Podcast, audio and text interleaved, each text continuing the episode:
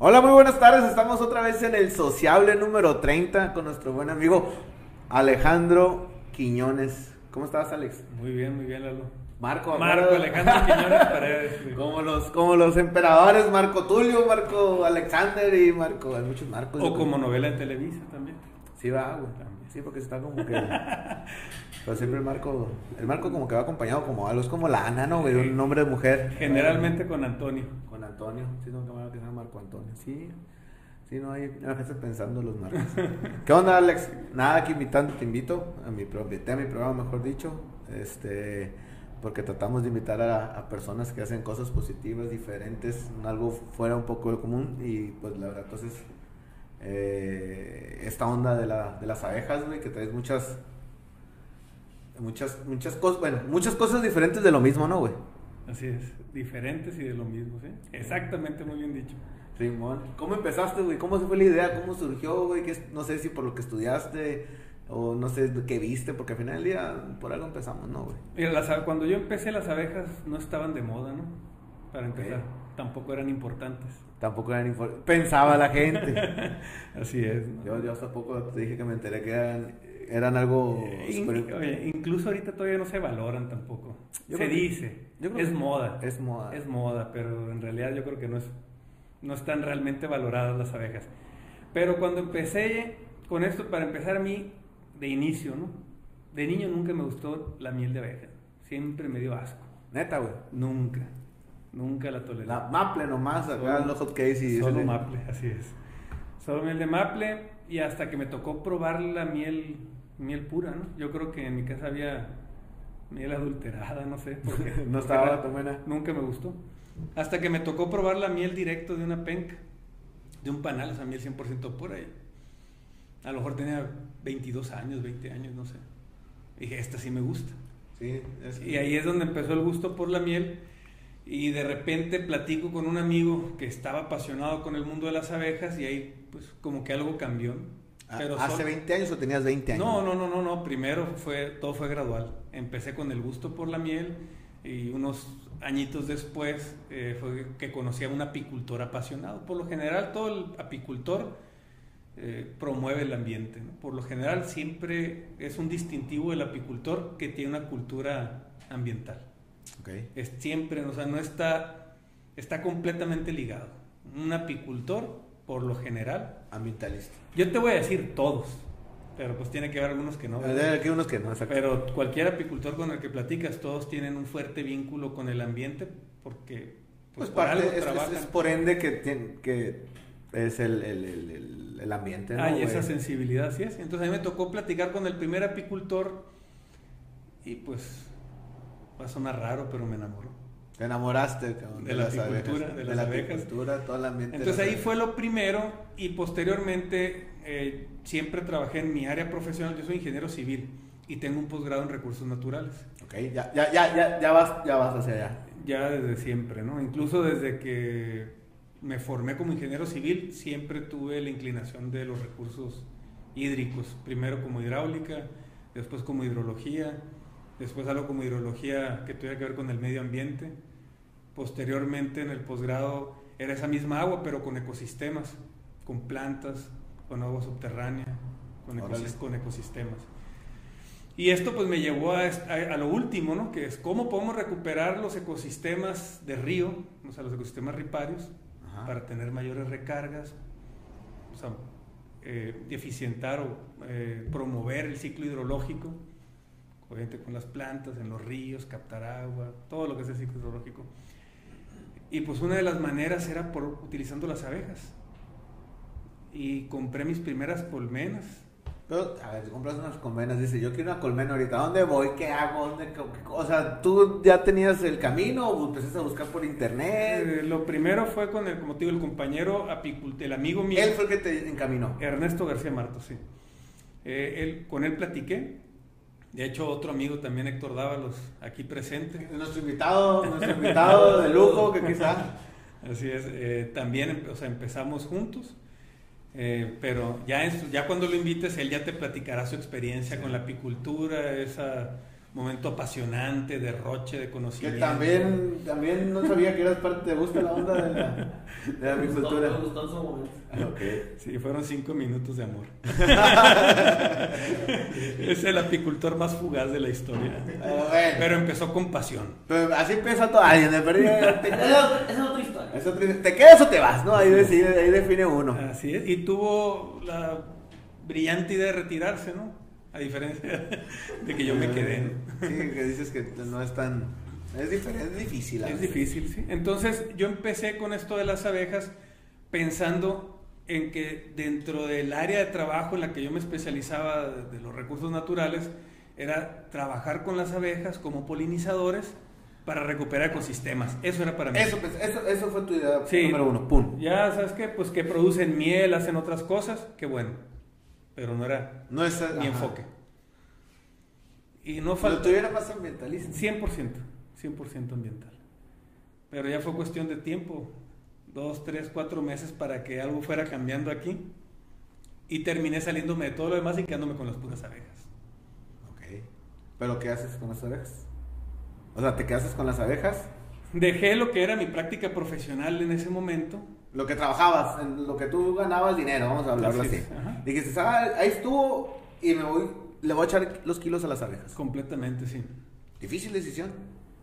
Sí, sí, que sí. Yo creo que no la pensé, por eso la hice. Sí, Por porque es algo que no, a lo mejor dices, ves para los lados y dices, bueno, este vato hace esto, este vato hace esto, que también le da, no sé, la raza que hace eso, güey. A veces uno lo sigue por, por imitación a otras personas, ¿no, güey? Dices, no, mira, yo vendo seguros, aquel vato le va muy bien vendiendo seguros, ¿no, güey?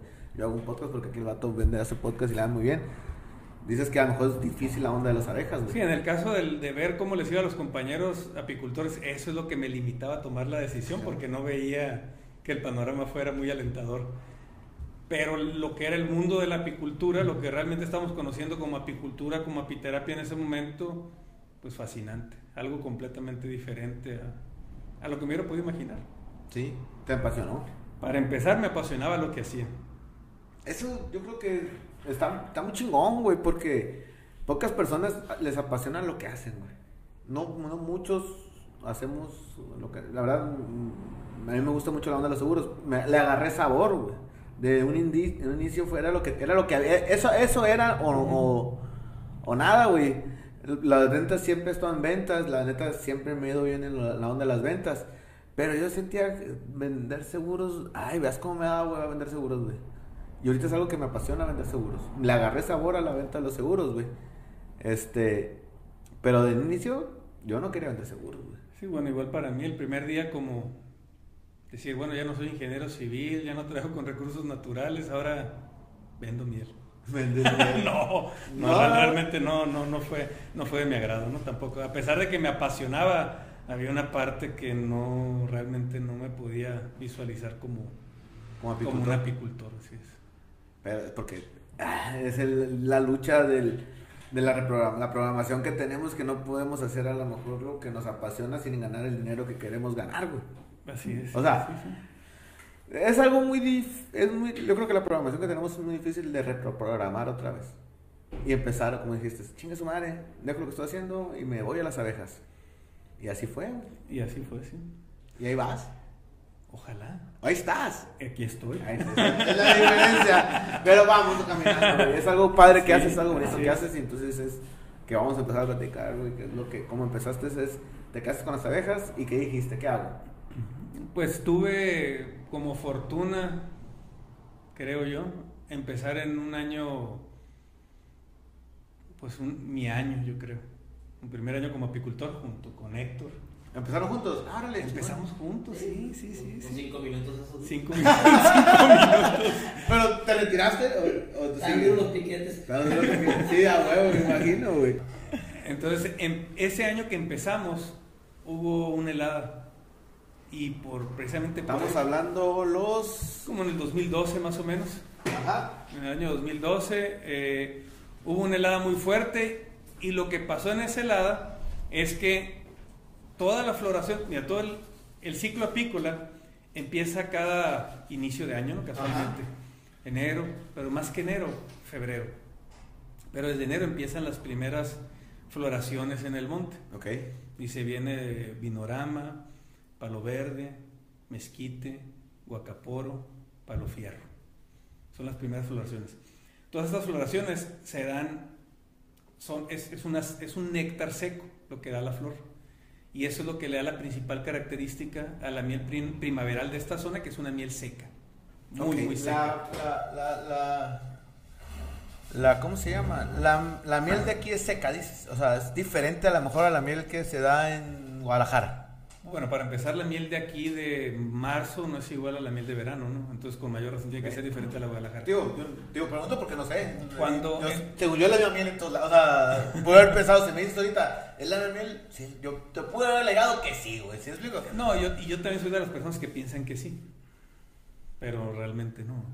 Que son diferentes. Sí, pues un perro es un perro, ¿no? Y hay perros De clase. muy bonitos y unos menos bonitos y otros poquito menos bonitos y todos son perros. Y todos son perros. Entonces, con la miel es exactamente igual. Siempre hay propiedades diferentes, hay sabores diferentes, hay tonalidades diferentes, hay humedad diferente, todo es diferente.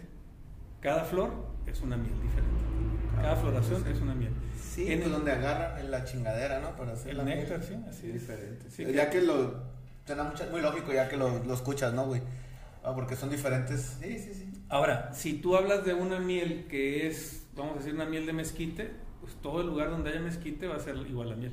Ah, miel de mezquite. Pero ahora, ¿cuál ser la diferencia? Que si tú hablas de Guadalajara, una miel de mezquite, Es pues, diferente. yo creo que no hay palo allá no hay palo fierro. Entonces no se va a mezclar nunca. Aquí, aquí se mezcla la miel de mezcli- mezquite con palo fierro, allá no se mezcla el mezquite con palo fierro. Mm. Porque sí puedes tener es- las mismas especies en algunos casos, pero no es eh, el mismo ecosistema. Debe haber la mejor miel del mundo en tal parte del mundo. Sí, aquí. Es aquí, o sea, ¿crees que aquí es la mejor miel que hay en, en el mundo? Pues tengo que creerlo, sí. Ok, no, está Definitivamente. y la de aquí, pues una, ¿no? Sí, sí, sí, sí. La mía, Por supuesto. claro. No, no, no. Sí, sí, sí. Sí, no, mira, toda la- todo lo que sea miel pura es una buena miel. Porque no vamos a pelear entre apicultores quién produce la mejor miel, ni entre regiones quién produce la mejor miel, quién produce más cantidad de miel. Aquí lo importante realmente, el debate o, o la guerra, por así decirlo, está contra las adulteraciones de la miel. Ok. Entonces, ¿de qué sirve decir, tenemos la mejor miel en Obregón si la mayor parte de la gente compra miel adulterada? Mejor sería promover más el consumo De la miel. de la natural. miel, de la miel pura natural y si la quieren traer de Guadalajara, que la traigan de Guadalajara. ¿no? Pero que sea miel Sí, natural. realmente lo importante es que la gente aprenda a consumir miel pura. Yo creo que el, el porcentaje de las personas usamos muy poco miel. Usamos más cosas que no son tan naturales. Quiero pensar. Sí, pues la miel no es algo que se... La miel es lo que todo el mundo conoce de la abeja, pero en realidad las abejas tienen... Se pueden manejar hasta siete productos dentro de la apicultura. Siete productos principales, ¿no? ¿Qué son? Quieres que los cuente y nunca me sale la cuenta, pero No, puedo pues, intentar. todos. Pone tus dedos. pues. Vamos con la miel, polen, Polen, jalea real, jalea real, cera, cera, apitoxina, zánganos. zánganos. ¿Y cuál falta? No sé. Es el problema, pues. Siempre falta una. Siempre falta una, Oye, güey, la miel la usamos para comer. Así. Sale. Dices el polen, yo- me tocó escuchar la vez pasada que platicamos, que es proteína, que es buena proteína para alimentarse, ¿no? Es una fuente de es proteína, pues obviamente vegetal, ¿no? Es, Vegetal. Una, es una proteína vegetal, es de donde las abejas toman la proteína. La base de las abejas no es diferente a las personas, son proteínas y carbohidratos. Y el carbohidrato viene de la miel, el, el carbohidrato viene de la miel, la proteína viene del polen y cualquier enfermedad o infección de las abejas es el propóleo. El propóleo. Entonces yo te pregunto, yo agarro un frasco, una cucharada, una medida de polen, es como si me hiciera una- un batido de proteína de que venden en la madre donde venden esos ejercicios o algo parecido o ni al caso. Eh, Pues mira, como yo no conozco el que venden, los polvos que venden, pues no te puedo decir, ¿no? Pero si lo quieres comparar con, en cuanto a la proteína contra un producto cárnico, pues es mucho mayor calidad, principalmente por los aminoácidos, eh, lo, que se, lo que tiene el polen a diferencia de una carne de res. Sí, sí, sí. O de un pollo, O de un- puerco. Sí, sí, entonces debe de ser mejor y... y te Sí, debe y aparte pues tiene otras propiedades, que no, no solamente es la proteína, o sea, lo que es el, el polen, por ejemplo, eh, sin entrar en muchos detalles, no muchos datos, porque para empezar no es un tema que yo maneje, pero hay mucho trabajo sobre polen, por ejemplo, que psiquiatras utilizan para bajar medicación en, personas con tratamiento psiquiátrico y que el polen les puede ayudar a bajar hasta un 50% de la medicación que ocupa un paciente. Pero es difícil a veces como personas decir, ¿sabes qué, güey? Me voy a me voy a meter polen en lugar de medicamentos. Ah, la gente siempre como que estamos ariscos a las cosas que estamos acostumbrados. Bueno, volvemos a la programación, estamos acostumbrados a que el doctor nos dé medicinas y, y no sustituirlas por otras cosas que yo creo que son mejores tomar las, las opciones B. Eso pienso yo, ¿no? A veces dices ahorita lo que cambias la, la, la medicación. La gente es de batalla, ¿no, güey? Sí, o sea, sí le batalla, pero cada, cada vez, o sea, cada año se ve mucho más aceptación de las personas de todo lo que es la medicina natural. O sea, Mm, Hablemos otra cosa si quieren, no nomás, o sea, hablamos de, de diferente, no nomás abe- eh, polen o abejas, pues no, puede medicina, medicina na- natural, naturista. Natural completamente. Así es. Hay, nosotros no, tenemos, trabajamos con apiterapia, ¿no? Aparte de la, de la apicultura, que ahorita el tema ha sido prácticamente apicultura, pero tenemos un consultorio de apiterapia sobre el Allende, ¿no? Entonces hay personas que llegan y Apiterapia, Allende entre qué y qué, Alex. Para que el anuncio, vamos a hacer el corte, vamos a ponerle apiterapia en... Apiterapia Integral de Sonora es Allende entre Tlaxcala y Nuevo León.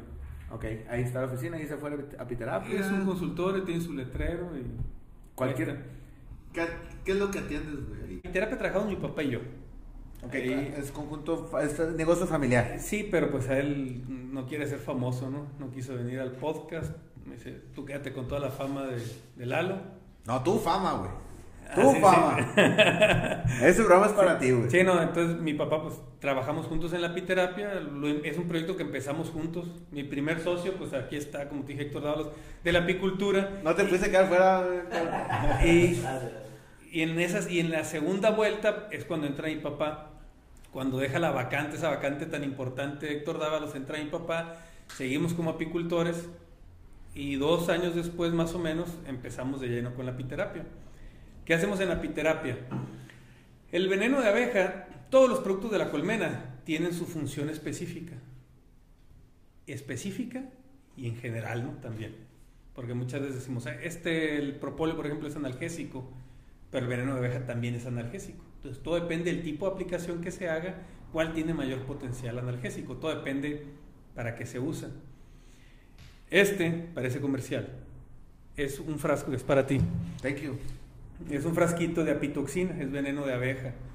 Es, es veneno de abeja que se saca, se agarra cada una de las abejas, Las ordeñas, se vaya. ordeñan, exactamente así como te lo puedes imaginar, y queda un polvito, ya que se seca el veneno de abeja es un polvito y con ese polvito se hacen esos preparados, e- ese y cualquiera, ¿no? ¿Para qué sirve? Pero básicamente sí es.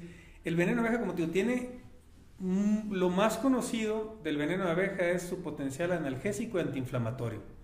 Eso es lo que tienes ahí en tus manos. Pero yo tengo eh, lastimado el, la pantorrilla. Me echo. ch- Si te pones y es como si te picaran 20 abejas y se te quita el dolor. Interesante. Pero si te lo comes. Sí, no, no duele, es cierto, no duele. Esa pitoxina es, es de uso tópico y donde te duele te pones. No importa si el dolor es por una infección, por una lesión deportiva o por una enfermedad como artritis reumatoide, o sea, cualquier enfermedad que provoque dolor. Como te digo, no importa si es una enfermedad autoinmune como artritis o es una lesión deportiva. ¿Y ¿A si ti te qué la- te gusta? No pasa nada. No es tóxica. No, bueno, para empezar, el veneno de abeja, eh, en- obviamente, si estás hablando de, en el spray, pues no, no pasa nada, ¿no? Si te lo tomas, te tomas el frasco, pues es alcohol. Si no tomas alcohol, pues Eso- se te iba a preguntar, güey, ¿cu- ¿cuántas pinches abejas tienes que ordeñar para tener esta madre, güey? La neta, o sea, o sea, si me causa inter- mm, duda. Mira, güey, más o menos sacas, no te sé decir, ¿no? Porque no... No, has medido, pues, como tal. Sí, pues te pones a contar una por una y te llevas varios días contando. sí, a huevo. Pero en el caso mío, mi caso así muy específico, saco .03 gramos en media hora. Es un- Muy poquito, muy poquito, ¿no? muy poquito. Sí. Muy poquito. Entonces, eh, pero eh, ahora estamos hablando ya de veneno seco. Igual cuando no está seco también es muy poquito. Fíjate que el otro día que me, fui pensando, güey, cuando te, te dije y ta, me quedé pensando con la onda de las abejas, ¿cómo te servirá? ¿Cómo será el, por qué el veneno de las abejas te ayuda? Va a decir qué pendejada, pero me quedé pensando con Spider-Man. Yo creo que hace una madre como Spider-Man, ¿no? Acá que te pica la abeja y te lo pones, un- o sea, no poderoso, pero de algo debe de, algo... Sí, igual, igual, nomás que no vuelas, ¿no? Ajá. No toma los poderes de la abeja, Abeja. pero sí funciona Algo como la película. Sí, ¿verdad? Sí, Sí, o sea, no soy tan perdido. sí, no, no está nada perdido, ¿no? Nomás que tienes mucha imaginación. Sí. me vuela, me vuela la imaginación. Sí, mira, es que eso de la película de Spider-Man pasa lo mismo cuando comes, ¿no? O sea, un bocado de alimento y todo eso de Spider-Man pasa. En todos los sentidos, ¿no? Todas Sí. las reacciones que hay en el organismo bioquímicas por alimentos están presentes, así como, como en Spider-Man. Ahora, imagínate un piquete de abeja. Sí. Pues más. Más. Así Y es. imagínate, 30, ¿no? 30 más. Me dijiste el otro día que cuántas, güey. 1200 piquetes. No, pues si te digo, nadie va a ir a la piterapia. No, nada. Mejor no lo de- ahí lo dejamos, ¿no? Así lo dejamos. Sí, no, bueno, yo creo que no estás hablando de terapia. Es que la plática era cuántos piquetes de abeja puede recibir una persona Persona, para no estar en riesgo. No es en, mi- no es en la piterapia. Ah. Ese era, ese era más o menos. Ese era el, el- punto. Sí, la dosis letal, o sea, el LD 50 de la pitoxina, ¿cuánto pesas? Más o menos. Eh, 96, 97 kilos. Sí, o sea, más o menos 4.000 abejas, 4.500 abejas para que tengas una posibilidad del 50% de estar en riesgo. Pues siempre es un putazo de abejas, ¿no? Sí, pues bastante. sí. Eso, eso es nada más por, obviamente, por tu complexión, ¿no? Por tu, por tu masa, Simón. por tu peso. Obviamente nadie va a una terapia pensando que le van a picar 4.500 abejas, ni 500, ni... Y yo creo que no las 200, tienes, o no sé si 300. tengas ahí tantas abejas, sí. En tu. En No el sé. consultorio. Sí, a lo mejor ando preguntando cosas que no me preguntaron. No, pero sí no, tienes. sí puedes preguntar. Eh, cuando empieza la semana tengo muchas, cuando acaba la semana tengo poquitas. Ojalá que sea siempre, güey. O sí, no, mira, el- el- hay veces que una, una terapia, para empezar, no, el ir a la apiterapia no quiere decir que te van a picar abejas, para empezar, porque es el uso de los productos de la abeja para mejorar salud humana. Si una persona va con una intención de, de un alimento, vamos a decir, una úlcera gástrica, puede ser simplemente consumir miel. O sea, compra miel pura, disuelve la miel en agua y toma miel con agua. Oye, güey, ahorita que estamos platicando, y te vamos a regresar un poquito. Por, sacarme las dudas. A- y yo creo que mucha gente a veces le causa dudas. Hablamos de siete cosas que sacamos con las abejas, que nomás pudimos recordar seis. Ajá, y lo tienes que repetir, ¿sí? Y ya vamos a repetir. ¡Oh, güey! Ahí está grabado, güey, Alex. Pero bueno, rato lo vemos. Mi punto es, vamos, la abeja, güey, la miel, pues bueno, comer. eh, Yo creo que es algo que la gente sabe más para qué sirve, ¿no? O sea, estamos de acuerdo. ¿no? Es, es un carbohidrato y obviamente por ser carbohidratos son azúcares de fácil asimilación, son, son azúcares simples, es de fácil asimilación para el organismo y se pueden utilizar incluso cuando una persona tiene buena alimentación, consumir miel es como si fuera un medicamento, Ujú. pero no puedes, me- siempre uso este ejemplo, pero nunca me lo habían grabado y no me gusta darlo porque me delata, ¿no? Pero no puedes consumir eh, chicharrones en salsa verde con una cucharada de miel. Sí, pues es que estamos, es medio incongruente ahí lo es un poco incongruente. Entonces, ahora, cuando tienes una, una alimentación normal, o sea, que Balanceada. tratas, tratas de tener una buena alimentación, una cucharada de miel es buenísima. Hace milagros, puede hacer milagros. Pero, oye, estoy enfermo, puedo tomarlo como si fuera... Tema de, tema, tema de diabetes, no pasa nada. No ayuda. O sea, no es que ayude, pues no afecta. Bueno, pues, me estás haciendo las preguntas más complicadas, ¿no? Y grabándolas. Oh, me, pues, parece, me parece excelente. No, digo, pues, Mira, lo que pasa es que es, es polémico, la gente lo malinterpreta. Eh, Así le comenté a un, a un abogado, un compañero que nadábamos juntos en la alberca y de repente lo vi que agarró el bote de miel y se lo empinó. Sí, le "Oye, así no es. Así no funciona. Todo Así exceso. hace daño, ¿no? En exceso todo. Entonces, obviamente, un diabético, obviamente debe cuidar el azúcar que consume muchísimo, debe tener una dieta. Y ahora, ese diabético, si tiene una dieta, yo no creo que sea problema que coma un mango, aunque tenga mucho azúcar. No soy, no, no soy nutriólogo, pero por sentido común no le veo ningún problema que se coma un plátano, que se coma un mango, que consuma uvas, si tiene una alimentación balanceada. Sí, claro. Pero ahora, si toma cerveza, comió pasta, con pizza, con Una con coca. con Coca-Cola, ¿sí? Y Sí. después agarra miel, pues no. No. Entonces ahora, oye, y le va a echar la culpa a la miel. así es, la miel es la que le cayó mal. Sí, ajá. Entonces, no, mira. Sí te- se, se entiende, güey, Sí, totalmente. Qué bueno que se entiende. La el, el uso de la miel definitivamente se puede consumir, no importa que la persona sea diabético, tiene que ser obviamente un consumo moderado, responsable, sí puede ser diario sin ningún problema, Sin excesos. sin excesos. Bueno, ese es el uso de la miel, ¿no, güey? Y el que vemos que sigue es el polen, ¿no? Que tocamos el tema de la proteína. Eh, Es proteína y... Y, ¿No más? y proteína. Es nomás Sí, proteína. sí, sí, así es. Son, principalmente son, son, bueno, en el caso del polen, que es el otro, otro producto de la abeja, de ahí toma, obviamente la proteína de la abeja es con lo que se alimenta durante todo el año. Y en el caso de las, de las personas, de las, de las personas que consumen polen de manera habitual, bueno, mejor dicho, en tratamiento. Tiene cosas, lo más interesante, es una lista impresionante si te pones a leer cualquiera de los productos de las abejas para qué te sirven.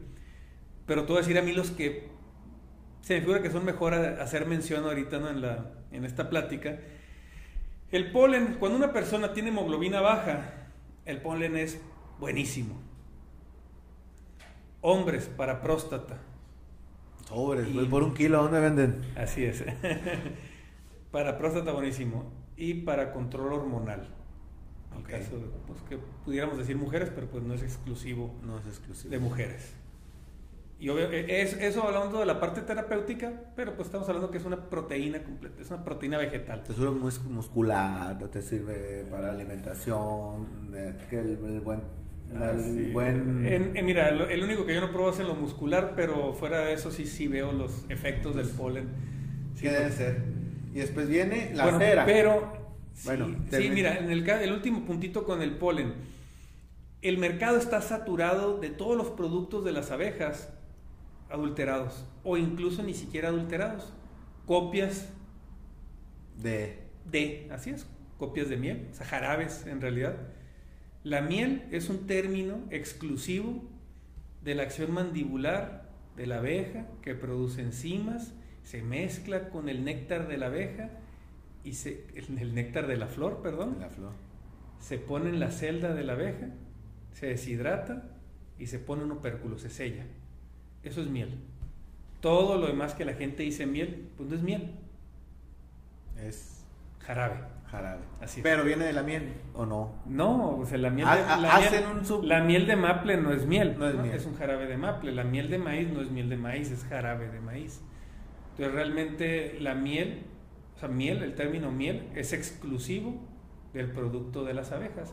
Ahora, yo te digo abejas, pero a lo mejor también se pueden hacer otros insectos polinizadores que utilizan ese néctar para Claro. producir miel. O sea, pero sí, se, se tiene que asociar esa acción mandibular, producción enzimática, mezclada con, con néctar de flor, con néctar, Órale. para producir miel. Entonces, el polen, volviendo al tema El del polen. polen. Sí, el, el polen. Generalmente, así como la miel, hay jarabes que dicen que son miel, mieles que no son mieles. Con el polen también, o sea, el, el polen tú lo puedes conseguir eh, en, en muchos lugares y vas a comprar unas bolitas ahí que parecen polen y sí se ven como polen, huelen a polen, Pero no es polen. pero no es polen. Pero yo creo que yo creo que ahorita todo el mercado general, no no nomás en la onda de, de la miel y de las abejas, güey, están muy están muy hasta las bebidas alcohólicas adulteradas, güey, los cigarros piratas, los oye, te hablo de las cosas malas, ¿no? Es. Este la soya que no es soya, la hay un chingo de productos que, que están Sí. atacados por el- la onda de la piratería, si lo quieres ver así. Sí, seguros con deducibles altos. Todos, bueno, pues así funciona. Ese- Esos sí son, esos sí son seguros. A lo mejor las pólizas que no, bueno, no sabría decirte. Sí, sí, las que nunca te contestan. San Simón. Pero sí, Está, sí, el mercado está saturado de, De cosas malas. Así es, de productos pirata que no te van a, A dar resultado. responder o dar el resultado que tú buscas, como todo, ¿no?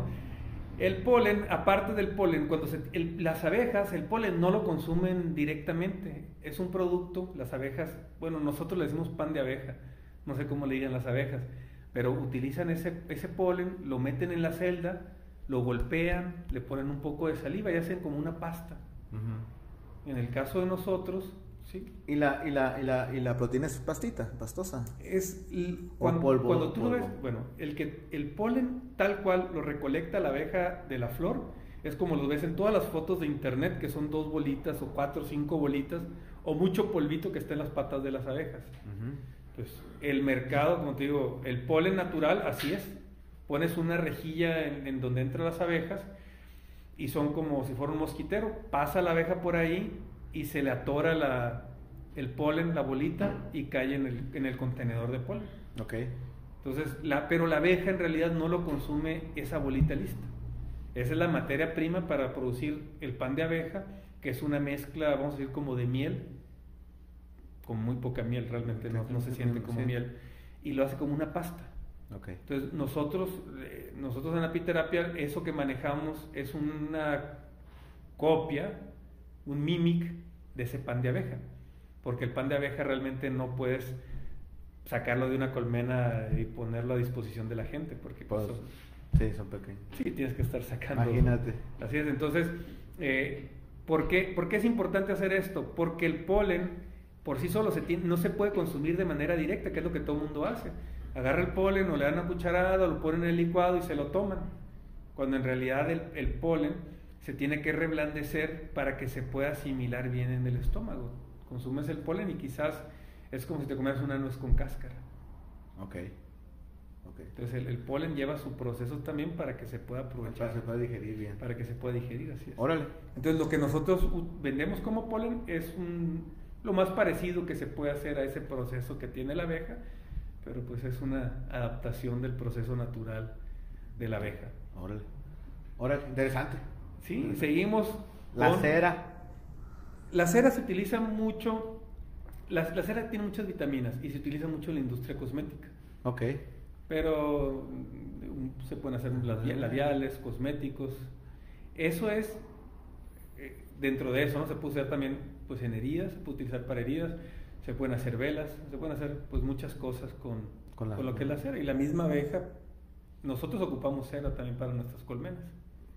La reutilizas, ¿no? La reutilizas, pero también hay calidades de cera. Incluso nosotros, como apicultores y todos los apicultores, tenemos diferentes calidades de cera, pero por lo general, nosotros por apiterapia sí separamos lo que es la mayor calidad de, la cera. Porque hay una cera que se utiliza para desplantar, eh, para desplantar los bastidores donde van a poner las abejas la, la- la miel, donde van a hacer las celdas para poner todos sus alimentos para, para crías. Y esa, por lo general, es, es una calidad que ya se va mezclando, ¿no? Se nos va mezclando de cera, se nos va mezclando de porpolio, no es tan, tan pura o tan nueva como cuando vas a utilizar una cera de alta calidad, separas. Cuando tú tienes una, tienes un, has visto un panal de una penca de miel, ¿no? Sí, sí, sí. Bueno, la parte de hasta arriba, el taponcito, se llama opérculo. Ese opérculo siempre, siempre va a ser de la más alta calidad de cera respecto al resto. Ok. Porque es lo más nuevo, pues eso por un lado. Y por otro lado, porque no hay ninguna alteración por venir de una mezcla de ceras que nosotros como apicultores usamos. Hacemos nuestras mezclas de cera, se, se, se estampa la cera, se ponen los bastidores y de ahí las abejas empiezan a desplantar sus celdas y ya de ahí las abejas producen cera, pero eso nosotros lo hacemos para, para ayudarles a las abejas, porque la cera también viene de las mandíbulas de las abejas.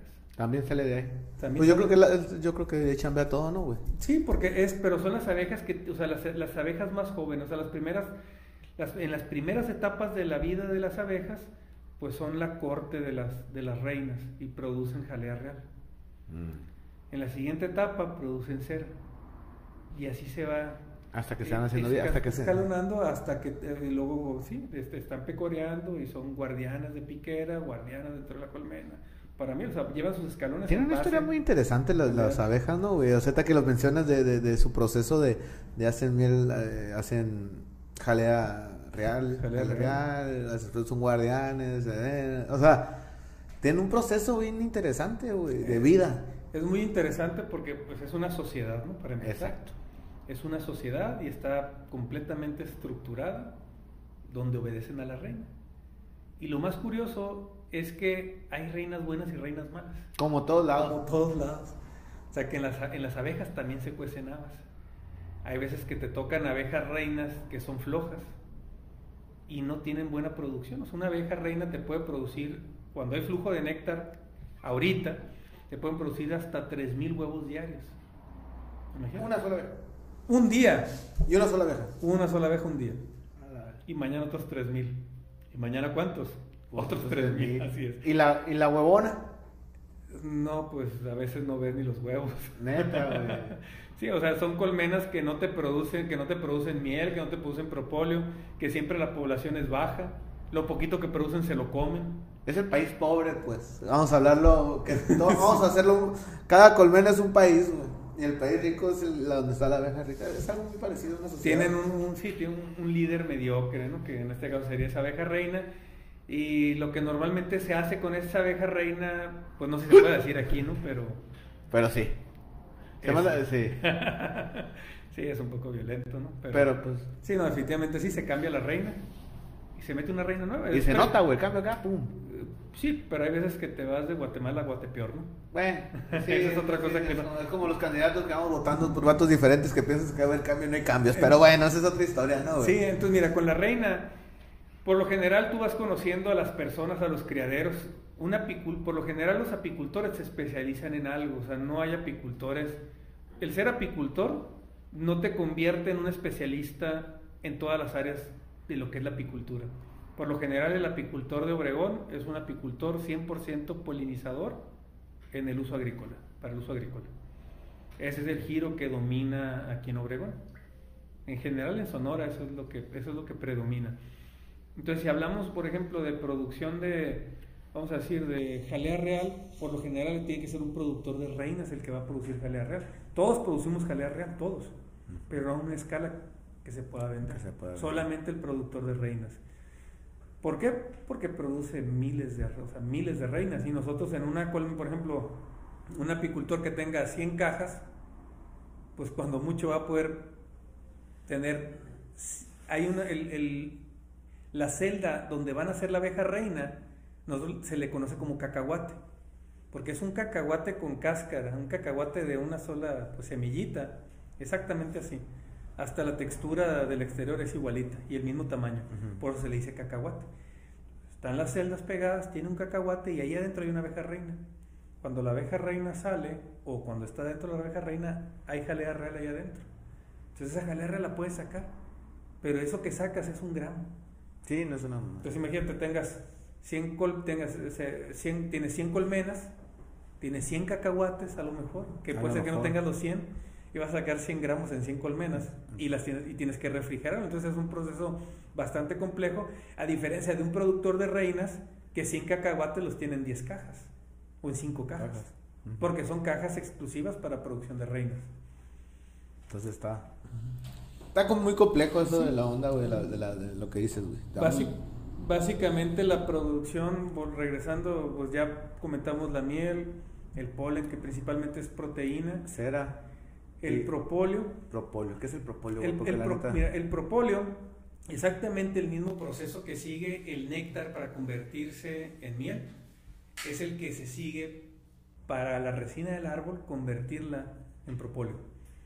Los árboles, la- el único mecanismo de defensa, por lo menos conocido por mí, yo creo por la mayoría de la gente, eh, que tienen las plantas para, para, con mecanismo de defensa es, es, la- es una resina. Con eso se tiene un- una lesión, un hongo, cualquier enfermedad de un árbol que se puede tratar, pues es por medio de su resina, por, de la manera que trata de, de aliviar esa herida que tiene para que no le entre un hongo o una plaga eh, a ese árbol. Entonces las abejas sabiamente agarran la tarea hecha y van al árbol y toman esa resina que ya es un medicamento por sí solo. Ya, ya, ajá. Ya está hecho, Ya está hecho. pero la abeja lo mejora. Con su con mandíbula, no. Eh, Exactamente, o sea, la respuesta siempre es la mandíbula de la Es lo que te digo, la que es, es- la mandíbula es la, la, la- es el el motorcito de todo es- lo que hacen las abejas, o sea, Incluso las abejas no pican con la cola, ¿eh? muerden con la mandíbula. ¿Ah, sí? No, eso no es cierto. Ah, ¿Qué pasaba, mi Alex? Me dejaste su hija. Ah, cabrón, toda mi vida estoy engañado, cabrón. Sí. Dije, pero bueno. No, sí, el picar nomás es con la colita y todo lo demás es con la mandíbula. Entonces las abejas toman esa resina, lo usan con, la, con las mandíbulas porque en realidad es una mezcla de la resina con cera. O sea, la cera que se Ajá. utiliza, que ya platicamos de esa cera, las abejas agarran esa resina y la revuelven con cera. Y esa cera es lo que nosotros conocemos como propóleo, que en realidad es una, resina del árbol con cera y eso es lo que se convierte en propóleo. Pero obviamente también tiene esa acción mandibular de las abejas Que es lo que... que ceríferas, que, produce- obviamente, que producen esa cera y lo mejoran. Y eso es lo que utilizan las abejas, por ejemplo, en su tienen hay un orificio en la caja por donde se puede meter una enfermedad, una plaga o simplemente en la entrada, en la, la- el, el el- el agujerito, el espacio que tienen las abejas para entrar a las colmenas, se llama piquera. Entonces ahí hay un pequeño orificio. Pues hay personas que ponen orificios grandes, chicos, pequeños. Ajá. Eso ya depende de la marca de cada quien. Pero todas las abejas llegan, aterrizan pegado a la piquera y entran caminando. Y ahí las abejas ponen sabiamente un tapetito de cera con propóleo, o sea, cera propolizada, Como para que... para no- que se limpien, así como los tapetes que te encuentras ahorita para coronavirus, como el que tienes aquí en la entrada. de- Igual. Eh, Este, qué inteligente las abejas, ¿no? Sí. Ahorita que dices, me, me acordé, te acuerdas una caricatura, bueno, no sé si te acuerdas, de nuestra época de chamacos, que era una abeja que buscaba a su mamá y siempre andaba en, en- en buscando la caricatura, buscando a su mamá, que era una abeja reina, al punto que sale, eso se me, me vino a la mente eso que dices, güey, que sales que entraban las abejas y se y cami- aterrizaban caminando. No, no sale eso, ¿no? Pero Sí. eso era un tipo... Pues yo, yo soy de Obregón, realmente aquí no se veía esa caricatura. Sí, de aquí, de aquí le vi también, en el TV Azteca la veía. Pero sí, güey, este, tengo esa imagen, ahorita que le dijiste, es que entran y es Sí. como una pista de aterrizaje. Exactamente, es una pista de aterrizaje. Y como todo también, hay abejas muy buenas para aterrizar y unas muy malas. Hay unas que ocupan la pista para llegar y entran caminando, que se supone que sí es la mayoría, pero hay unas que llegan directo desde... Ta, ta, ta, ta, ta, este es desmadre. Sí, y, y que entran bien también, ¿no? Y Los- el propóleo, Ok. propolizan. Entonces, todas las enfermedades, bacterias de las abejas se tratan con propóleo. En, la, en las abejas, en la cámara de cría donde viven las abejas, hay nacencias, o sea, hay, hue- hay huevecillos.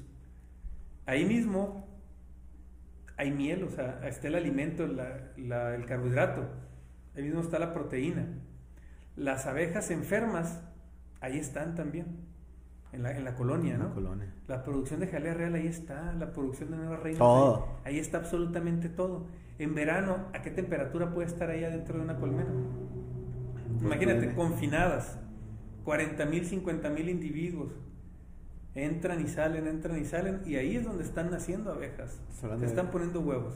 O sea, es la enfermería, Hay es el todo. hospital, son los cuneros, son los- el alimento del día, el alimento en almacén, todo está ahí. ¿Y con qué trata las abejas sus enfermedades? Con propóleo. Con propóleo. Oye, Alex, y también mencionaste los zánganos, güey. ¿De qué sirven los zánganos? O sea, eso mencionaste, ¿no? De la- Sí, sí, sí, sí, los zánganos. ¿Qué? No, pues no, los zánganos, mira. bueno, es que a lo mejor tenemos esa palabra mal, ah, mal enfocada. Mira, cada ¿no? vez sí, cada vez los zánganos cobran más importancia en el mundo, ¿no? De las, Abejas. de las abejas realmente están muy mal comprendidos porque tienen una vida de, de rockstar dentro de la colmena. Dicen, no sé, este. Pues mira, el zángano, para empezar, puede migrar de una colmena a la otra. Una abeja no se puede cambiar de colmena de manera natural, ¿no? El apicultor sí las cambia. Pero una abeja que vive en una colonia no se puede ir a la colonia enseguida. ¿Pero qué hace el zángano?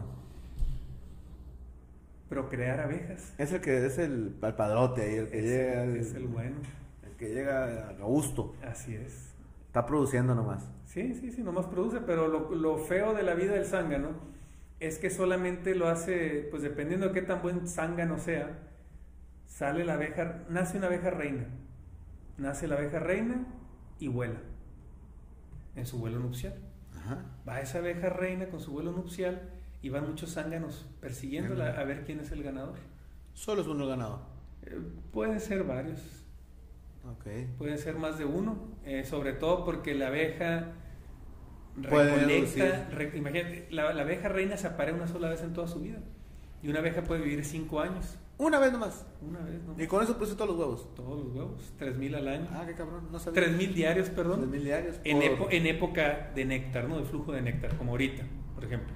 Tres mil diarios, un solo vuelo nupcial y la abeja puede vivir hasta cinco años.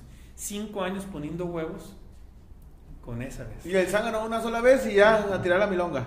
Mm, Pues básicamente sí, para buscar otras reinas. Bueno, que nazcan más reinas. Está a gusto, ¿no? Está a gusto, claro, pues sí, yo pienso que sí ha de ser una vida que puede ser interesante para algunos, ¿no? Eh, Pero también todo poder conlleva una responsabilidad, Ok. lo dijo un sabio, ¿no? Pues, es como todo, ¿no? Debe, debe ser el zángano un buen semental, ¿no? Como... Sí, sí. No, no es lo mismo que un zángano bueno te haga, te haga producir, vamos a inventar 3.000 huevos, que sean 3.000 abejas chingonas, a un zángano que no te produzcan los, los que no, no sea tan buen semental, ¿no? Un zángano que nunca alcanza la abeja reina. Que nunca alcanza la abeja reina y cuando alcanzó uno, pues no tiene tanto power como el, Sí. como el mamalón, ¿no? Entonces va el zángano de una colmena a la otra, ya sabe dónde van a hacer una reinita. eh, y pues están hechos bolas, supongo. Yo me lo imagino porque nunca lo he visto, ¿no? De esa manera, pero todos se dan cuenta dónde van a hacer.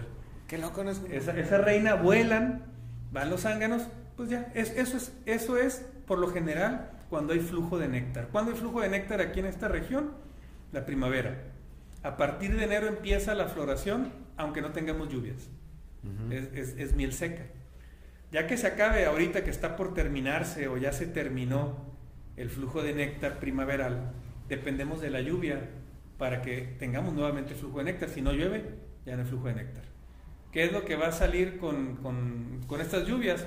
El estrato herbáceo y arbustivo son los que van a producir ahora la flor. ¿Cómo has, Ahorita, dicho- cómo has dicho palabras que no entiendo, pinche la, la hierba y los arbustos. ah, ok. Ah, me la cambiaste, estuvo más fácil, ¿verdad? Sí, sí, sí. Entonces, primero eran los árboles y después siguen con lluvia. Sin lluvia son los árboles y con lluvia son las hierbas y los arbustos. Ok. Básicamente, no así es. Entonces, nuevamente inicia el flujo de néctar con la lluvia. Inicia el flujo de néctar y las abejas tienen que poner más huevos, más huevos, porque hay mucho alimento y hay que tener más obreras para producir más miel. Ok. Mientras más reservas tengan, más fuerte es la colmena, más insectos para defender.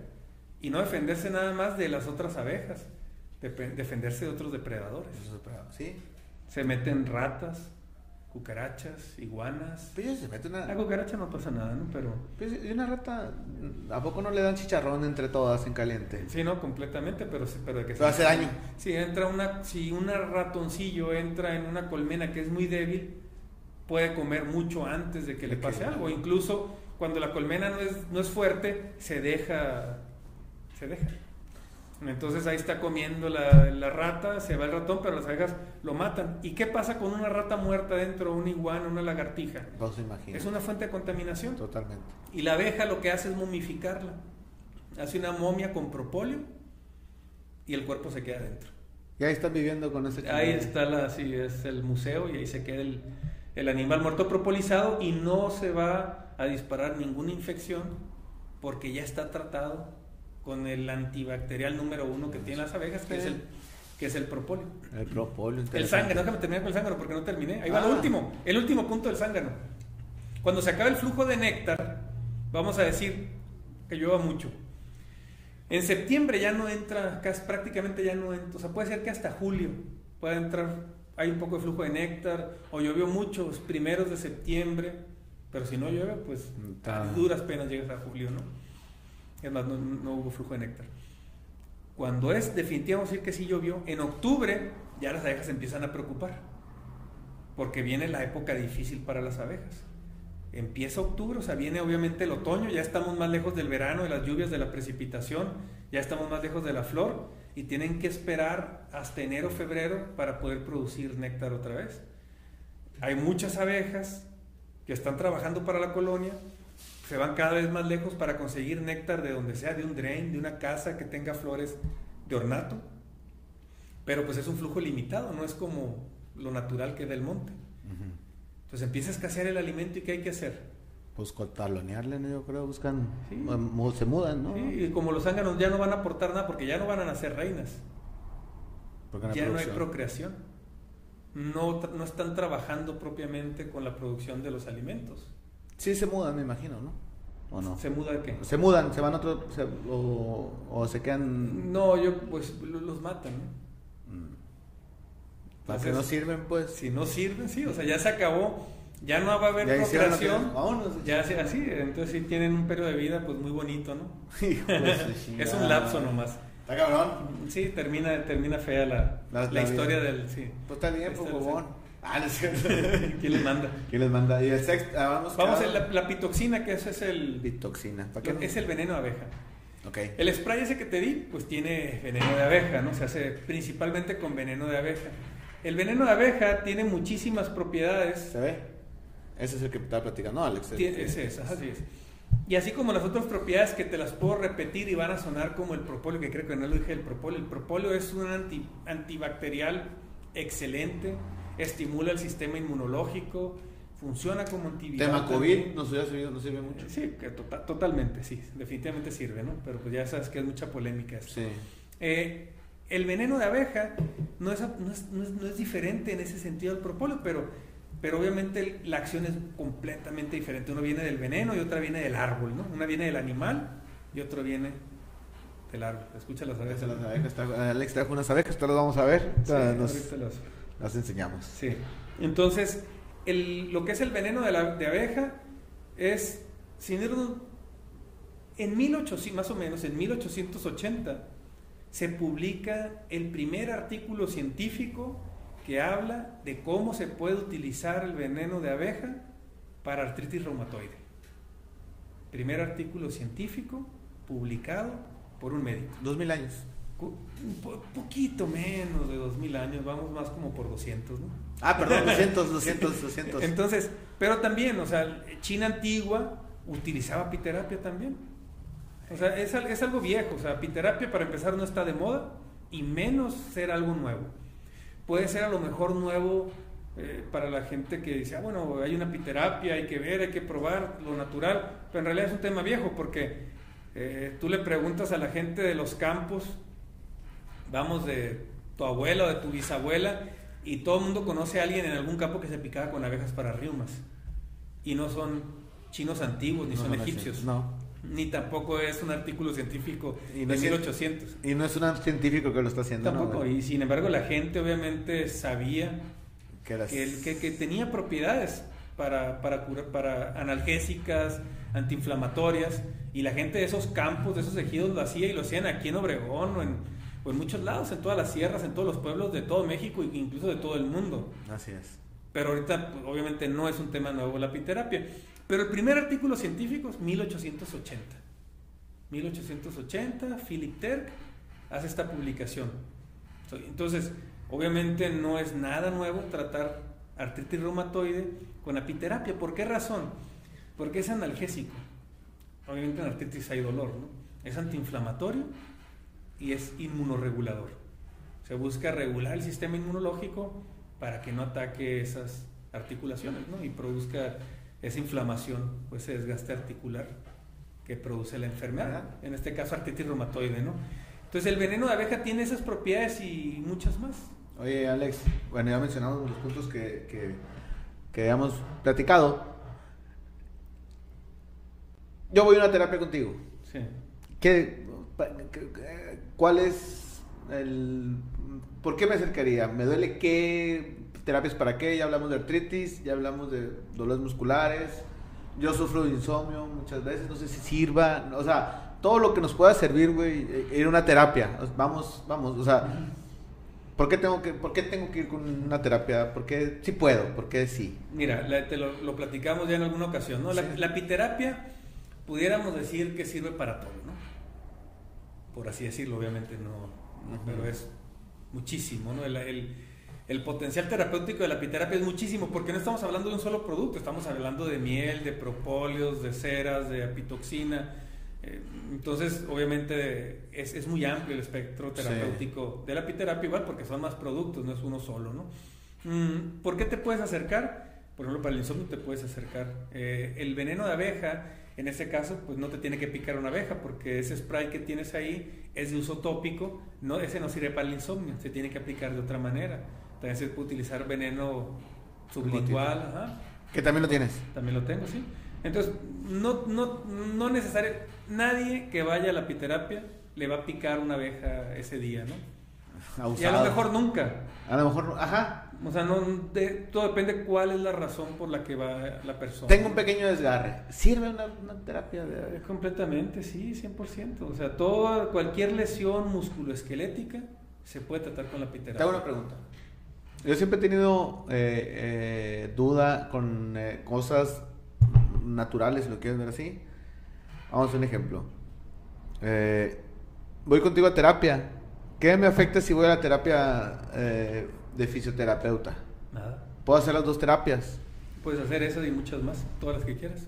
No, no, no, no, no, no va peleada una con la otra. No, pues. donde te va a doler más es que no deberías de tomar alcohol, ¿no? Ah, no, ya no tomo. Ah, entonces, Entonces tengo en- problemas. entonces no se pelea con nada. El problema, por ejemplo, con la piterapia es nomás el- la ingesta alcohólica, que no hay una reacción por eso. O sea, Solo- no se contrapone, simplemente inhibes la acción del veneno. Como los antibióticos, de cuenta que dicen que no es de tomar. Vamos a inventar. Eh, supongo yo que sí. No Sí, sé exactamente sí, cuáles sean las razones, pero... Sí, que se corte el efecto, pues. Ah, bueno, si hablamos de que se corta el efecto 100%, ¿no? Así se corta el efecto. Una, una persona que le, por ejemplo, las tantas personas, y no son tantas como dicen, ¿no? Que se mueren porque les, los atacan las abejas. Se mueren más abejas en Estados Unidos por vacas que chocan en los carros que por abejas, ¿no? Sí. Hay una lista muy interesante precisamente de Estados Unidos que vienen las muertes eh, a nivel país en Estados Unidos de muertes relacionadas con pues causas de muerte que no sean enfermedad Sí. por cocodrilos por- Sí, por otros. sí no, y las abejas están muy abajo pero todo el mundo se graba cuando alguien se muere por piquetes de abeja cosa que una abeja una abeja no está hecha para matar a una persona sea el piquete de la abeja no es o sea No es mortal. no es mortal bajo, nin- bajo ningún escenario. Obviamente hay personas hipersensibles que un piquete de abeja les puede provocar la muerte al igual que una nuez. Sí. Y no me digas que la nuez es peligrosa. ¿no? No. Entonces, la abeja como insecto está hecha para matar y es letal como comunidad, como colonia, no como insecto. Ok. Sí, sí, sí. Totalmente. Totalmente lo dices y ah. Hay muchas cosas muy interesantes la onda de las abejas, güey, porque es una comunidad. Al final del día son comunidades, ¿no, güey? O sea, es- está formada y produ- están produciendo cosas buenas y están chambeando para, para hacer cosas buenas. Tienen un gobernante, tienen, un- tienen puestos, tienen trabajo, tienen... Güey, Hay jerarquía. hay jerarquías. Está, está bien cabrón, güey. La, Sí, sí. la, la, la comunidad de las La abejas. composición, sí, es, es muy bonito y, y la labor ahorita que está de moda, ¿no? Tanto de moda en el tema de las abejas, el cuidarlas por, el, por cuestiones ambientales, cosa que todos los apicultores estamos de acuerdo, obviamente. Pero pues realmente va más allá de simplemente decirlo, porque eh, vamos, no voy a hablar de, de Obregón específicamente, pero es un, y a lo mejor me equivoco, pero a nivel nacional es un problema que muchos municipios en México eh, protejan a las abejas en las zonas urbanas de que esté prohibido que un fumigador llegue y las mate. Obviamente yo estoy en desacuerdo de eso, completamente. El problema es que estos municipios ponen, mm, por ejemplo, estas sanciones para quien se atreva a matar una colonia, para proteger obviamente la especie, pero por otro lado también se tienen que presentar cuáles son las alternativas. O sea, no puedes decir como un municipio, no las mates porque las protegemos y puedes ir a la cárcel. Porque aquí también debería llevar una cosa, es y así te vamos a ayudar. Sí. Tenemos a esta disposición una brigada de estudiantes de X, preparatoria agropecuaria o protección civil, está así. Tenemos bomberos capacitados para, la para retirar enjambres en- dentro de las ciudades, de las zonas urbanas, para reubicarlos. Entonces siempre tiene que ir, obviamente, con una medida de apoyo y no solamente la prohibición. Porque nosotros, igual como apicultores, ahorita recibimos, yo y muchos llamados de la comunidad, oye, tengo, una, un, tengo un enjambre, los bomberos no me pueden ayudar, protección civil tampoco, ¿cómo puedes ayudar tú? Y el problema pues es que nosotros igual somos apicultores y no podemos descuidar nuestras colmenas por ir a retirar enjambres que están en una ciudad, o sea, en una casa, ¿no? Cuando nosotros lo hemos hecho hace yo creo como un año, retira, el último que retiramos que estaba en una zona deportiva fue en el enseguida, enseguida de la alberca del deportivo. Acá, ajá, muchos árboles, ¿eh? ¿no? Sí, estaba en el edificio, por un lado de la comandancia de policía, nos hablaron y con mucho gusto lo atendimos, porque obviamente es un área deportiva, está complicado porque la gente entrena en la mañana, entrena en la noche, o sea, a Todas horas. está lleno. y pues obviamente sí era muy importante apoyar, pero hay otras condiciones que pues a lo mejor es una casa que también obviamente sería muy bueno apoyar, pero si te dedicaras a remover esos enjambres pues no trabajaría, ¿no? Sí. Oye, Alex, para que ya quitarte, quitarte más tiempo, ¿por qué tendría que ir la gente, o sea, ¿cómo te digo? Sí, te entiendo y te contesto. A la terapia. Puedes ir simplemente para prevenir. Esa es una. Puedes ir por enfermedad. Puedes ir si eres niño. Puedes ir si eres adulto, si eres mujer y si eres un adulto mayor. Para todo hay un tratamiento. Sería muy raro algo para lo que no sirva, porque, como te digo, entre los, entre los productos de la abeja se puede manejar una acción antiviral, antibacterial, antimicótica, inmunoregulación, analgésico, antiinflamatorio.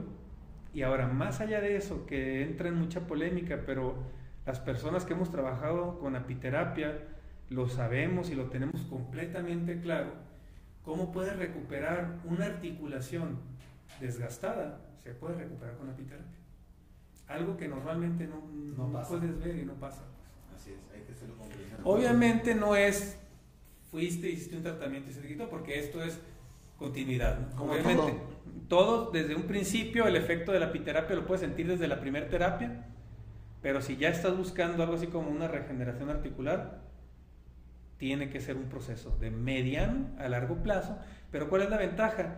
Que desde el inicio vas a empezar con menos dolor. O sea, tú dices, Sí. bueno, ¿sabes qué? No me importa si se me... Porque la gente cuando empieza el tratamiento, bueno, no me importa si me va a regenerar o no me va a regenerar, pero me va a quitar el dolor, pues eso es lo que buscamos. Sí. Y a la vuelta de una semana, 15 días vas a poder evaluar la efectividad de la terapia, ¿no? Sí. Para, para Ah, que veas sí. qué tanto valga, vale la pena. Se puede quitar la bolsa de sao. ¿Cómo traes las abejas esas? ¿Qué- qué- Vamos a ver las abejas. ¿o qué? Pues yo trajiste esas abejas, hay que verlas, ¿no? Sí, pero las traje por otra razón. Oh, tú para qué las trajiste, mi Alex. Pero mira. No creo que se pueda ver mucho, pero se pueden escuchar. Esta es una cajita. Esta es una cajita que a lo mejor tendrá unas 200 abejas. Y me las traje para, las bajé para no dejarlas en el sol en el carro. Entonces aquí las abejas se retiran. Esas son las que usas, güey. Y esta- para estas, son, estas son las que uso. Y mira, voy a sacar una para que no. Qué miedo. Para que Y la agarras con la mano, güey. Sí, la agarro con la mano. Esta es, esta es, o sea, esta es una abejita. No sé si se puede ver. Sí, sí, está bien. ¿Se ve más o menos? Las personas, muchas veces las personas comentan, es que soy alérgico. Pues para empezar, un piquete de abeja, Ay, yo me- Siempre- Yo, yo me veo bacano. un, un piquete de abeja siempre va a producir una reacción alérgica. Es normal. Te pica un mosco y siempre hay una reacción alérgica. Entonces el piquete de abeja, mira, ahí está el piquete, si es que pica, y ya picó. Ya te picó. Ahí picó, ahí se ve una bolita blanca, mira, no sé si la ves, un puntito blanco por ahí. Y- Por aquí. ¿No lo sí. ves? No lo ves. No lo veo. Que. Necesitas lentes. Sí, va. Sí, a lo mejor sí. Ahí tienes el aguijón. Aquí está el aguijón y a lo mejor ahorita se va a poner rojo. Se va a poner rojo, entonces esa es una reacción alérgica. Una reacción alérgica es deseable siempre porque pues obviamente es un, es un mecanismo de defensa del cuerpo. Ajá. No tener una reacción alérgica es peligroso. Es exactamente al revés de la concepción que tenemos, ¿no? Que la gente dice, oye, es que a mí me pica una, una abeja y yo soy alérgico. Es deseable ser alérgico. Lo que sí es que tiene que ser acorde. Si te pica una abeja, debe parecer un piquete de abeja. Si te pica una abeja y parece que te picaron 500, Esas, ahí este tienes está un problema. Te pica una abeja y no pasa nada, eso También, es peligroso también. También. Así es. Alex, la verdad, la neta, yo nunca había tocado un tema sobre abejas y es cosa, es algo muy interesante la vida de las abejas, como la sociedad, porque es una sociedad al final del día, ¿no? Lo que tienen las abejas Una comunidad. sí. en la comunidad. Es muy interesante, güey. Y mira, te hago el último comentario respecto a, a todo, ¿no? Lo que es apicultura, bueno, apicultura más que apiterapia. La apicultura es una actividad agropecuaria que yo pienso que debe ser la única que en realidad es un beneficio a la naturaleza, ¿no? A los ecosistemas. ¿Por qué razón? Porque a diferencia de otras actividades avícolas, acuícolas, ganaderas, de, bueno, de bovinos, caprinas, de cualquier tipo, siempre, pues obviamente para sembrar la agricultura incluso, pues tienes que quitar una capa de tierra, hacer modificaciones sobre la superficie y obviamente vas metiendo. Pues agroquímicos o fertilizantes, todo lo que todo lo que conlleva obviamente la agricultura, lo que conlleva la ganadería mayor de bovinos, todo todo lleva mucho trabajo sobre la capa superficial del ambiente, ya sea para hacer praderas, para abrir nuevos cultivos a la agricultura, para hacer drenajes, para hacer canales. Y, en y a gran diferencia la apicultura, ¿no? La apicultura trabaja con lo que hay. Esto hay, ¿y qué es lo que hace? Eso que hay, mejorarlo, hacerlo mejor. A diferencia de cualquier otra actividad agropecuaria, que mientras más abejas metes, mejor planeta haces. A diferencia que eres un ganadero de 200 cabezas, si vas a tener 400, pues vas deteriorando el ambiente poco a poco. Digo, así son las escalas productivas, así, Sí, son, así- son las cadenas productivas, no se trata de, de hablar No, mal de no, ellas, no, simplemente aquí, es la realidad. aquí, ¿qué es lo importante? Que ahorita que tiene tanto auge el hablar o el decir las abejas son buenas, son benéficas, eso tiene que ir apoyado de campañas, de conciencia, para que realmente a las abejas se les dé el valor que tengan y no nada más de palabra y no nada más decir el membrete de cuida las abejas. Cuida las abejas, dame con qué cuidarlas, ¿no? Dame con qué cuidarlas. Las abejas son Amigas, amigas. yo siempre he dicho, güey, la- estás poniendo una abeja y Déjenlas- dejen las abejas, son amigas. O O sea, sea, no las no la molestes porque te va a picar. La abeja no quiere. picar para empezar. Para empezar. Para empezar no quiere picar. La abeja sabe que se va a morir. Y después te cae una abeja en un refresco y dices, inga tu madre. Y yo digo, pues la abeja es limpia. Siempre he tenido ese concepto de la abeja. La abeja es limpia. Tómate el refresco. Esto no te va a pasar nada, te muere la abeja de un lado. O sea, eh, no, pues así es, te lo puedes tomar. Lo Lo puedes tomar, tomar, pero cosas peores. Totalmente de acuerdo. De acuerdo, de acuerdo. Es una- Ah, por ahí, no, el Lara, tú estabas diciendo, no, esa raza de. Era- Pero, Pero escuchas. Escucho Escucho eso, güey, me causa una tipo miedo, güey. A todos. A mí también, yo soy apicultor y todos como apicultores también. Tienes el traje puesto, tienes el velo, entras a trabajar al campo con las abejas y las abejas te pican. No creas que por traer velo, traer guantes y traer overol y botas, no creas que las abejas no pican. Te puedes ir con 300, 400 piquetes en, No mames, güey. tanto. en- En en el- fechas, por ejemplo, cuando fechas de extracción de miel, completamente. En otras, en otras fechas, cuando vas y que están tranquilas, las abejas te pican 2, 3, 4, 5. Te iba a decir, invítame. No, hombre, No, no es normal que piquen tanto, pero con traje pican. Las abejas se encuentran por donde. Te estiras, se tensa la ropa, el pantalón, el overol, las abejas se dan cuenta y ahí Y ahí van. Invítame, invítame a mi tutorial. Dar un poquito ahí, güey. Si quieres empezamos con un piquete aquí para que te vayas con la red de tu terapia. Bueno, Alex, la neta fue un placer. Yo te le hago una pregunta a mis invitados de, referente a lo que hago. ¿Tú qué onda? ¿Qué piensas sobre, sobre el ahorro, el ahorro? El ahorro a largo y mediano plazo. Pues lo que yo pienso, ¿no? Me gustaría más hablar de apicultura sí, sí, que sí. hablar de ahorros porque definitivamente es, es muy importante, súper importante. Es tan importante como la educación de los hijos. O sea, estamos obviamente formando, tenemos una familia, estamos formando hijos y así tan importante como es la educación y la formación de los hijos, es formar, tener esos ahorros o tener esa seguridad o de cualquier manera que le, que le quieras llamar pensando en un futuro, ¿no? Ya sea como para un retiro o Para, lo- para el estudio de los hijos. o para lo que sea, ¿no? Sumamente importante, tan importante como la formación de los hijos, que ya lo dije, ¿no? Definitivamente sí. Y más ahora que creo que los esquemas de jubilación van a ser menos atractivos Menos para nuestras generaciones. Entonces, con mayor razón, Hay que tienes que buscar por fuera, así es.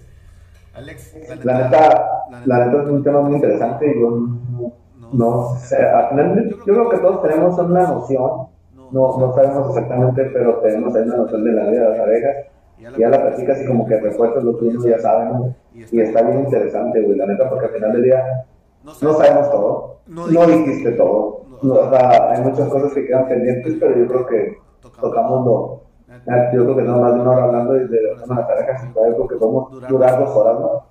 Imagino. Sí, no. Ni el séptimo producto te dije. Imagínate. que- Quedamos péndulos, después Sí, lo vamos a decir. no alcanzó el tiempo, así es. Eh, Alex, un placer estar aquí, güey. Sí, güey, ya el programa lo vamos a hacer cuando gustes, porque es un- yo creo que es un tema muy interesante. eh, la onda de, de, hacernos terapia con cosas naturales y estar eh, pues cuidándonos con lo que nos da la, la, la, la naturaleza, lo que nos da la tierra, es algo importante, eso creo. Es una oportunidad, como hablando ya como medicina natural, es una oportunidad que las personas, todo mundo debería de darse para que prueben algo completamente diferente a lo que ya conocen y siendo natural, pues... Que no nos ve.